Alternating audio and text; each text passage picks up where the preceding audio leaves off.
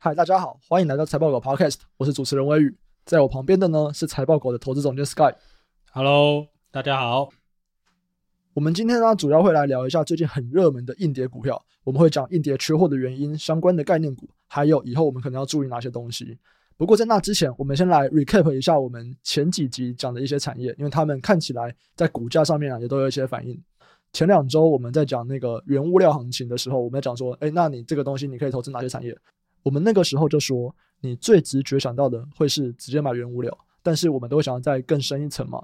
所以如果你再更深一层的话，就是买省装航运。结果嘞，这一周就创新高了。那 Sky 对于这个有没有什么 comment？就是对于省装航运有没有什么是我们前两周没有讲到，你现在想要补充的东西？哎，这个是前两周的 Podcast 应该是。第四分钟的时候吧，然后忘记我乱讲，但差不多是在前面的时候啦。在美国基建那个部分，我们有提到是说，未来想要多看一层的，是往钢铁的下下一层会传导的类股嘛。那我们那时候是说是散装航运嘛。那为什么会往散装航运去想？其实就是说，当时有提到就是说铁矿石或者铁矿砂这些东西是由散装航运的船呐、啊、来运的。那这些船。因为船有分大有分大船跟小船嘛，所以当时想到说，哎，可能是大船的状况会比较好。那因为小船已经涨了，因为小船有用到一些就是在晋阳有一些不一样的这个需求的关系啊。那不管怎么样，就是散装航运其实就是会受惠于钢铁的景气啦。其实大家可以去观察的是说，像是在二零零七、二零零八年那个时候啊，其实散装船不知道大家有没有经历过那个时间点啊。那如果你那时候有在投资，当然是没有啊。二零零七、二零零八，现在你在什么话？现在在听我们 podcast 的，应该都没有那么资深的股民了。哦，我也是没有经历过啊，没有。对，我那时候在负责讲干话，在学校讲干话。对，但如果你往回研究啦，就是这个研究过去的状况的话，你可以看到，其实我们这次钢铁的价格啦，我们就钢价，中国的钢价来看，我们中国几大钢价，热轧、冷轧。钢胚、废钢这几个品种啊，哎、欸，其实已经蛮接近二零零七、二零零八的高点了。哦，所以这个东西会跟整个景气就是高相关吗？哎、欸，不一定，但是就是说这个东西的价格高，会跟会影响到这个散装航运的股价。OK，所以有可能是它的高点不一定是整体股市的高点，但有可能。这个东西已经代表说，散装航运的股价或者是它的获利已经算是顶峰了，这样子也不一定是获利啦，因为它的就那个年度啦，那个年代两千大概是两千零五、零六、零七、零八那一个那一个波段啊，或者是说那一个算是呃比较大的循环，那一个循环来看的话，当初的散装航运其实大家签了约啦。都是超级长约哦，就是以以现在的角度来看是超级长约，就是譬如说现在是签一年约加一年约，一年约加一年约，就是说一年约到期以后，你可以考虑要不要再用过去的价格续约啦。那当年度都是签二加二加二啊，三加一啊，甚至五年啊、六年约、十年约都有。哎，长约跟短约差别在哪里？就是时间时间的，就是锁定的价格啊。所以你在讲的是说，如果我签长约的话，就代表说我那个时候签约那个时候我的运价是多少，那接下来我签的这个时间就都会是这个运价，所以就比较不会跟着当时的一些景气跟着调整嘛，对不对？对，可以这么说。所以去看那个，可以回去观察一些散装航运的股票，他们其实，在就是零九一零年，呃，股价啦还是有一定的高一定的程度，就是没有说跌非常多嘛。但是这些长约都到期了以后，诶，他们就跌很多了。你可以看看，举个例子，就是可能是四维行啊，或是新兴行啊，因为看它从零八年跌到现在，对啊，这些股票当年是七八十块、一百块都有啊，对啊，现在可能之前是不到十块啦。那这跟钢价有什么关系呢？对，其实重点就是说，为什么会提到钢价，是因为这些船它其实就是钢做的啊，对啊，那那你把这个船拿去报废，初步来看。要拆船的话，可以拆出五十趴的废钢，但这是大略哦，这没有这没有一定的。就假设说你有一一艘一百吨这样的船，这边的重点是什么？就是如果我拆，如果我的船可以拆成废钢，然后废钢是再拿去重新的回收，然后又变成可以用的钢铁吗？还是怎么样？不是，这有个正向循环啊，你没有发现吗？什么意思？我如果船很贵，对，我如果把船船拆掉，可以卖好价钱，对，供给会不会变少？呃，哪哪一个供给？船的供给会变少、啊哦？对对，对啊，啊，只是船是用来运铁矿砂的。对，这是有个神秘的正相关哦，这是一个正向循环啊。你价格涨越高，船会拆越多，价格会加速上涨。哎、欸，可是，所以我那个船，我宁愿报废，我都不要拿去运铁矿砂吗？旧的船人人家可以拿去报废啊。OK，因为因为这是一个就是，但旧的船如果也不能运铁矿砂，我供给就不会减少了。对啊，所以这个东西是你可以当做是一个就是一个因子啦。因为你原本有一艘船，它只有六年，你不是很想换，嗯，嗯，但现在价格高到你你卖二手的，好好像很好赚呢，啊。你会不会会不会优先把它换掉？OK，去买新的。了解，所以某种程度来说，还是会有可能短期啊，供给会减少，或者是处于那种要不要报废都可以的，那我就会觉得，哎、欸，我可以先赚一笔快钱。对，我卖我卖船绝对比我，我可能继续运运一阵子，可能可以赚到还不错的钱啊。但我至少现在卖船的获利是更高的。是是是，这是其中一个推论啊。那另外一个更简单的方法就是说，他们股价为什么会涨？它的资产价格就在涨，你家房子一直涨，哦、那你股价可以涨吗？对不对？所以就是说，这些散装航运他们的船船的价格本身就在上涨了，所以也跟他们获利不一定有关系啊。反正我就是有这么多船，那船的价格都在涨，所以我当然这间公司的资产就上涨。没错，而且它这个涨的速度是很快的。对，像我们现在，其实我们到现在还没有点名到底有哪些散装行啊。可是我们像惠阳 KY 啊、裕民啊、正德啊，他们在这一周都涨了三十趴以上。是是是，而且他们的涨法是极极度异常的涨法，就每天涨停啊。对啊，对啊，对啊，像你像新兴行啊、呃惠阳啊、裕民啊这些，哎、欸，这些不是不是那种市值很低的股票、哦，他们都很大、欸，哎。对啊，所以它每天涨停，哎、嗯，我这是叹为观止啊！我也是没有遇过这种，开启了新的一波大航海时代啊！对啊，大家现在已经不是只有站在货，现在当想当水手，不是只能做货柜船了，我现在散装行也可以，不知道什么时候可以做海盗船呢？好，那我们这个是稍微 recap 一下，之前我们有聊关于航运啊，关于钢铁，那接下来就要来聊一聊这一周的主要的题材，就是硬跌股票。那关于硬碟股票啊，这边很快的 recap 一下，为什么最近的硬碟股票会一直上涨？那主要就是在新的挖矿啊，就是新的一种币叫做奇亚币。那奇亚币呢，它的创办人是 BitTorrent 的创办人啊，BitTorrent 我不知道大家熟不熟悉啊？如果是可能二十八到二十八以上的，我觉得应该对于这种 P2P，欸，怎么了？这个表情是什么？嗯，你这个说法，嗯，差不多啊，因为我觉得我就已经是最后了欸。就是我这个年纪应该就已经是有在用，就是 P2P 啊或者 BT 的最后了，是吧？对，指纹有用吗？对吧？你没有用嘛，对不对？对啊，所以现在大学生生你就已经没有听过 BT 了啊。哦，对啊，那哦，不然你讲一讲，说你你都用 BT 干嘛嘛？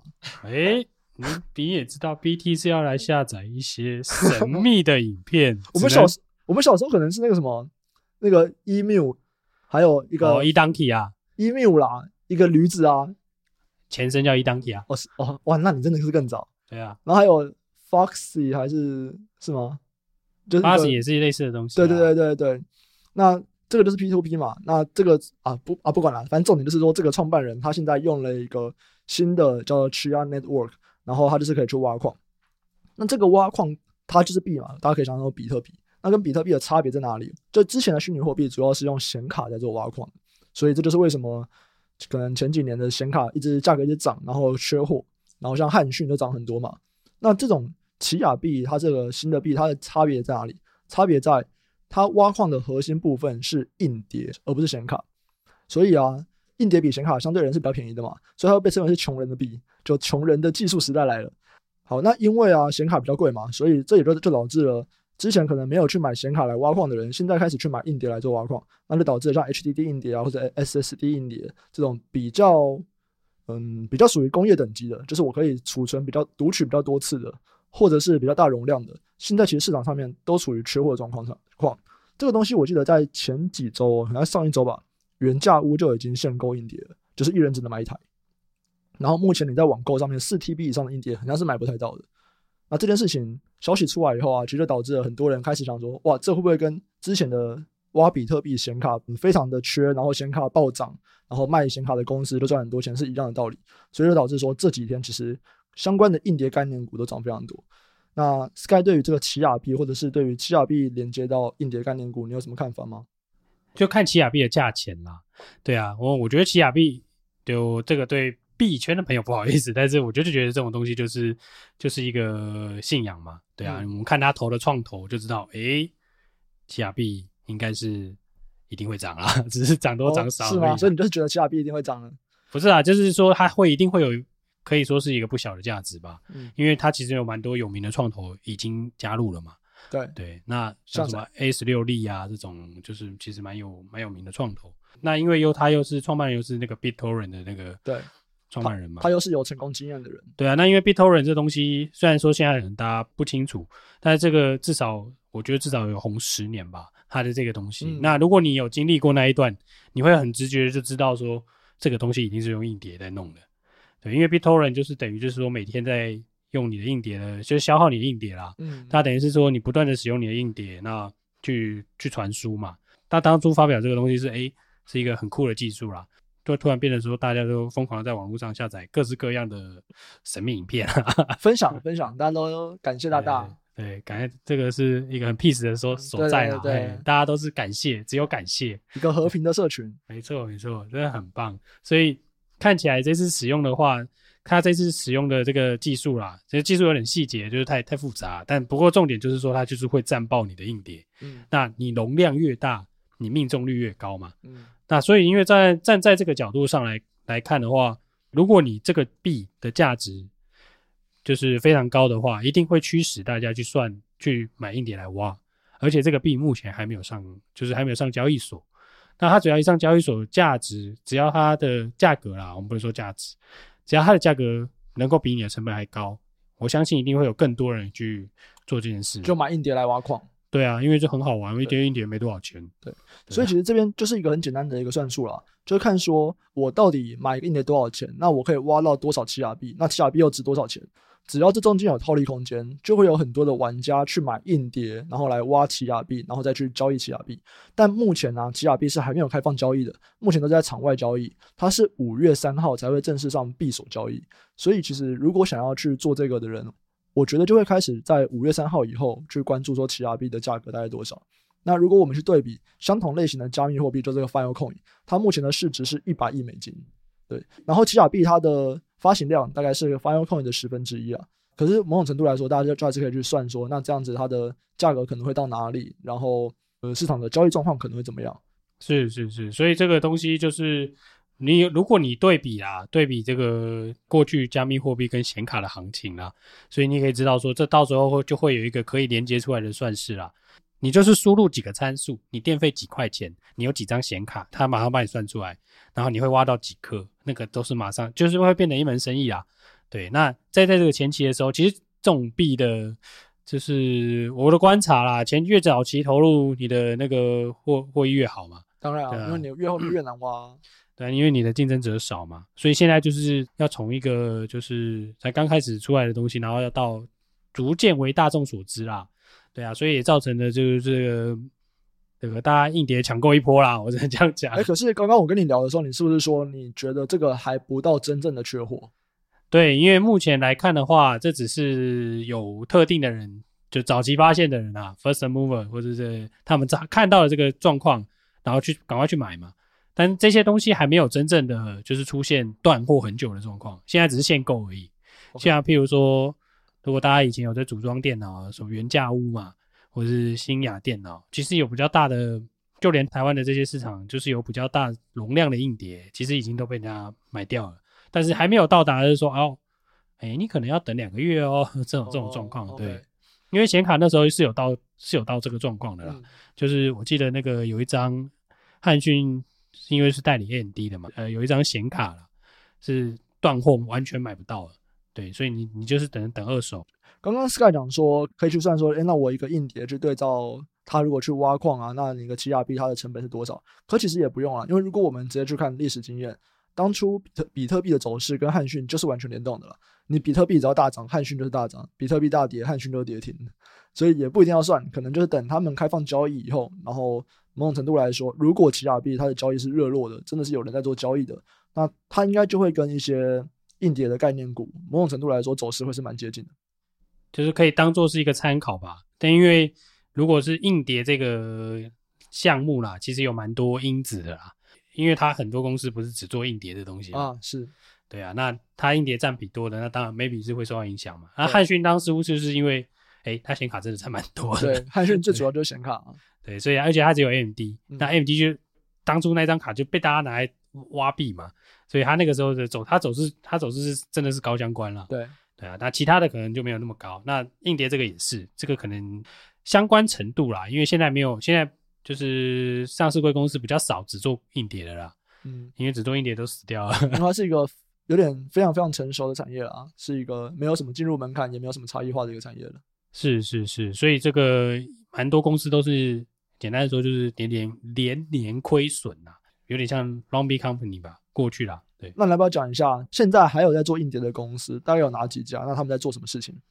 那如果是如果是那个以目前的像 NAND Flash 的，就是快闪记忆体的这一边的话，其实蛮多大家都应该都蛮熟悉的啦。对啊，嗯，跟快闪记忆体 SSD 的啊，那没有蛮熟悉的，不好意思哦。哦，OK OK，反正。就是大家在通路上会看到的，其实蛮多品牌的嘛。那大家去灿坤或者去全国电子会看到 APAC 嘛，就是就是那个宇瞻嘛，嗯，或是全盛嘛，就是创建呐。啊，十全有个牌子我也忘记叫什么名字，然后或是微刚嘛，微刚应该是 ADATA 吧？对，然后如果是生产 NAND 本身的这个就是机体本身的话的模组上的话，还有群联嘛，那这些都是其实都是蛮知名的公司啦。对啊，那如果是 hard disk 的话，那个就少了，就是有一些过去的整理出来的啦。对啊，有一些譬如说是像通路的三三一二的弘弘毅股嘛，或是代工的广明啊，或者其他这些名义啊、名誉啊，对对，甚至是一个代工业者叫汇钻科的嘛，帮人家镀镀那个镍的嘛。对，我记得以前他是镀镍的啦。这一些个股，这些个股可能就会受惠到这个，就是大家要想要开始挖奇亚币。就是造成的这个需求，然后让这些业者可能过去应该算是逐年衰退吧。但是硬碟的部分的话，这次看到奇亚币的这个盛况，看起来是有机会复活了。好，所以如果我们接下来想要去关注这个奇亚币它所联动的这个硬碟概念股，我们会需要关注什么？或者是它的可能的机会啊、风险？哦，机会我们刚讲很多了，那风险可能在哪里？风险可能就是这个东西一上去的价格就不行啦，就就崩盘。对啊，我觉得这是最直接的啦，因为你价格不行，那就表示说你成本理应要降低嘛，因为大家都要挖的人都要赚钱嘛。没错。对啊，所以你你你除非你是出现新技术，不然就是你的成本要降低嘛，那自然而然的成这个硬碟的成本就会下滑。对，那这个是比较偏就是所谓的 HDD 的部分啦。那因为就硬碟有分两，刚刚没有好像没有提到嘛，硬碟有分两种，嗯，对啊，一个是 SSD 就是固态硬碟嘛，跟我们传统的 HDD 就是一般的硬碟。那现在的笔电应该都是用 SSD 啦，对，笔电的话，对啊，现在渗透率已经超过五成了啦。对，如果你还有 HDD 的，表示你这个应该就是用可能桌机啦，桌机可能就用一个 SSD 一个 HDD。是是是，对，对啊，现在都是现在 SSD 的已经很普及了啦。反正 SSD 就是很快啊，传输非常非常快，但是它的寿命比较短，然后再来就是它比较贵，所以它的容量会比较小。那 HDD 它是。比较传统的硬碟，它的容量就非常非常大，然后又比较便宜，可是它就是会比较慢一点。所以目前很多的，然后桌机啊，可能就是用 SSD 作为开机硬碟，然后再有个 HDD 作为可能储存硬碟这样子。是，所以那个另外一边 SSD 的这些族群们，他们还是还是有别的其他的需求啦。所以他们的、哦、像什么像什么，像是这个他可能要卖给手机啊，手机里面也有一些 Flash 嘛，那、嗯。或是说，它有可能要卖给一些企业啊，企业的或是 server 里面的这些 SSD 嘛，所以他们的需求比较多样化了。相比之下，这些 HDD 的看起来的就是使用的用途，或是说需求的这个分分界已经就是慢慢的变少了，所以它现在可能就呃，就是相比来说，这个奇亚币对它影响，可能对 HDD 的影响会比 SSD 大一点。嗯，就是你说。奇亚币它如果起来了，它对 HDD 会有很大的帮助，因为 HDD 现在就只能靠奇亚币了。但相对而言，就 SSD 它还有什么手机啊，还有一些其他的用途，所以就算奇亚币没有起来，呃，这些公司啦，他们的产品其实还是卖得出去没有问题。是是是，而且他们本来奇亚币还没热之前，就是因为这是一两个礼拜内的事嘛。其实第二季的那个 Name Flash 本来就已经开始有涨价的状况了啦。嗯，那这就是再加上这个，就是哎，哦，题材再加一波，对，又烧起来了，燃烧的 DRAM，你有多少第一润讲话多大声？更正，这里讲的是 Name Flash。所以其实，在前几天的时候，硬碟概念股都涨蛮多的。那昨天一开始，硬碟概念股也都是开高，结果因为中午开始有个崩盘，所以接下来就开始大跌。这边也来讲一下，因为其实我们上周的 podcast 我们都有提到嘛，如果我们又遇到一次大跌，那就来问一下 Sky 说，大盘如果在就是某一天突然开始大跌，那专业投资人就会做什么事情？那像昨天呢、昨天一开始硬跌其实是涨蛮多的，然后其实不管什么股票都是啊，尤尤其上柜的更是，到了中午过后，哇，这个都。跌个六七趴，对，所以你大概是在什么时间点会做什么样的事情吗？什么时间点是说那天会做什么事情吗？昨天会做什么事吗？对，对啊，对啊，像像你昨天你会开始买股票吗？还是你要开始减码？如果是我本人啊，就是我我到价了我就开始减啊。嗯，对啊，因为我说实在的，每个人交易方法不一样啊。那如果涨超过你的目标价，但它还是在涨，对不对？我就会慢慢卖嘛。那如果出现大跌，那我就加速卖喽。哦，所以。通常你在大盘修正的时候，你是会倾向于将可能快要到目标价或者在在目标价附近的股票就开始大量卖出。后面那一段我是觉得就是有点就是在吃市场的 momentum 嘛，对啊，虽然到价，但是我就觉得股价股价是波动的啦，对啊，那它有可能会往正方向波动，也有可能往负方向波动嘛，对啊，那我在玩那个波动度，那如果波动度突然往另外一个地方就是飙过去了，那诶，那出现波动的时候对你。就是如果已经到价，那其实你也没什么好，没什么好犹豫的啊，对啊，你本来就是觉得，哎，可能十块要卖，或者二十块要卖，所以现在因为因为大盘很热，让你可能涨到二十二块或者二十四块，那也不赶快卖。哎，那如果还没到的人，还没到你你卖吗？还没到就抱着啦。Oh, OK，对啊，那也没办法，算我倒霉。昨天是那个哎，台股的创新高的成交量六千四百四十八亿。耶！Yeah, 我又再度见证了历史。真的，这几年历史就是新的历史记录一再来创造。是两年呐、啊，没有没有这几年的。好，这两年我们看到了非常非常多的历史。你会看这个吗？就是对于比方说爆大量，然后结果是一个大修正，这个东西你会去解读它吗？还是你认为这没有什么好解读？这就是一个，就它不代表什么意义这样子。哎、欸，我觉得有意义耶。嗯，因为历史上来看，研究这个交易的那个。状况的话，其实好几次的投机的状况都是有出现爆大量啊。那我们可以用另外一个方方法去解读，就是周转率很高嘛。对啊，你周转率很高，其实就是一个本身就是一个市场的警讯嘛。大家已经是在 trading 的啦，就是大家在交易，大家不是说我在看这个东西的价值。对，那如果出现这样的状况，其实只要一个风吹草动就大跌嘛。对啊，那这就是很多为什么。我们常常讲就是高档爆大量嘛，呃，爆量长黑嘛，这样的背景所形成的啦。我们只能这样这样推测啦，对啊。但每一次不不一定都对啊，对啊。但所以你就觉得说，就是通常在爆大量，代表说成交量很高、转手率很高的时候，代表其实某种程度来说会比较偏离公司的基本长期的价值啦。比较大家都在注意看短线啊，或者是关于技术分析、看动能上面的交易者会比较活跃一点。是是是。因为我们可以直接举几个例子啊，你看这个上周的散装航运，嗯，对，我前礼拜是跟朋友在开玩笑啊，就是哎，你看我们今天要去买乐透，我们要买哪一支？我要买什么号码？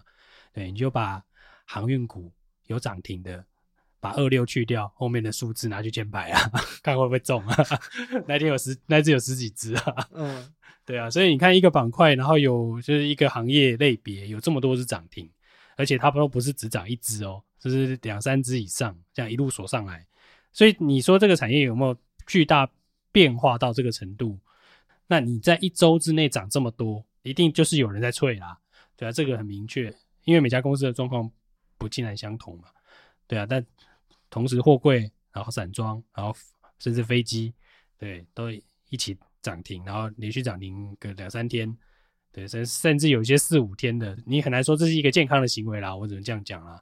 对啊，所以只要出现的反向波动的时候，我、哦、这种通常都是会，就是大家就会第一个跑了。嗯，不过这个东西应该也还是因为，就像刚前面讲的嘛，它是很看消息的，所以有可能是，哎，那昨昨天消息是什么？昨天消息就是没有消息啊 所以其实说不定再有一个好消息，那这个动能投资者他们还是会回来嘛？啊，就只是一个警讯啊，在告诉我们说，某种程度来说，它可能目前是稍微偏离的。诶，其实而且艾谢克有说，艾谢克就说美股目前就是本一比已经不会再上升了，那就是等企业的盈利追上它，所以可能接下来就是要看基本面能不能够追上它，能不能够支撑住的，对了。是是是，那台股之前就是能涨上来，其实你看第一季。的营收跟获利一定都很非常亮眼，不然不会不会就是有这么大的涨幅嘛？就至少大盘啦，对啊。那你说短期个别公司这种群一起一起涨跌的这种呃状况吧，或者说这种风潮啊，这都是观察市场的一些指标啦，对啊。那你说这些这几天最强的股票，对，这是一个动能的观察方式嘛？这几天最强的类股，对，突然被杀下来了，对，那一定就是有人风吹草动想要跑了，对啊。好，没问题。那我们这一周就讨论到这边。如果大家有什么问题的话，欢迎到不管是 Podcast 下面留言，或者是 Facebook 这一则贴文下面留言，或者是直接到财报狗的网站上面，到那一档个股下面留言。那我们就会选出一些我们觉得有趣的问题来回答。我们今天就到这边，下周再见，拜拜，拜拜。